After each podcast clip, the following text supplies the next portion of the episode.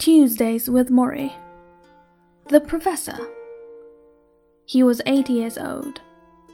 A telegram came from the hospital, and since his father, a Russian immigrant, could not read English, Morrie had to break the news, reading his mother's death notice like a student in front of the class.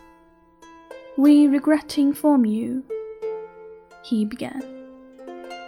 On the morning of the funeral, Morrie's relatives came down the steps of his tenement building on the poor Lower East Side of Manhattan. The men wore dark suits, the women wore veils.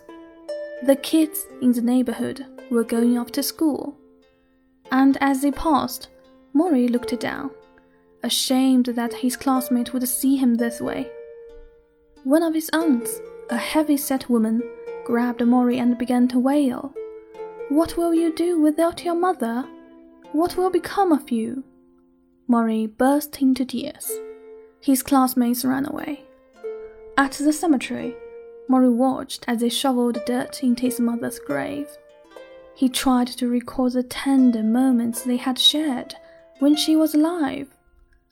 She had operated a candy store until she got sick, after which she mostly slept or sat by the window looking frail and weak.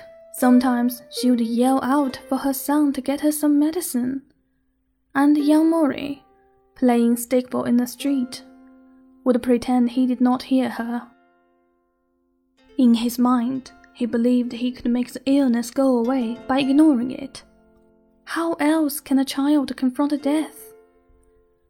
Morrie's father, whom everyone called Charlie, had come to America to escape the Russian army.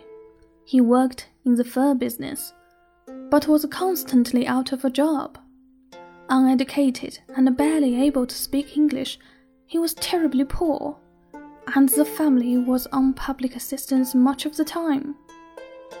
Their apartment was a dark, cramped, depressing place behind the candy store. They had no luxuries, no car.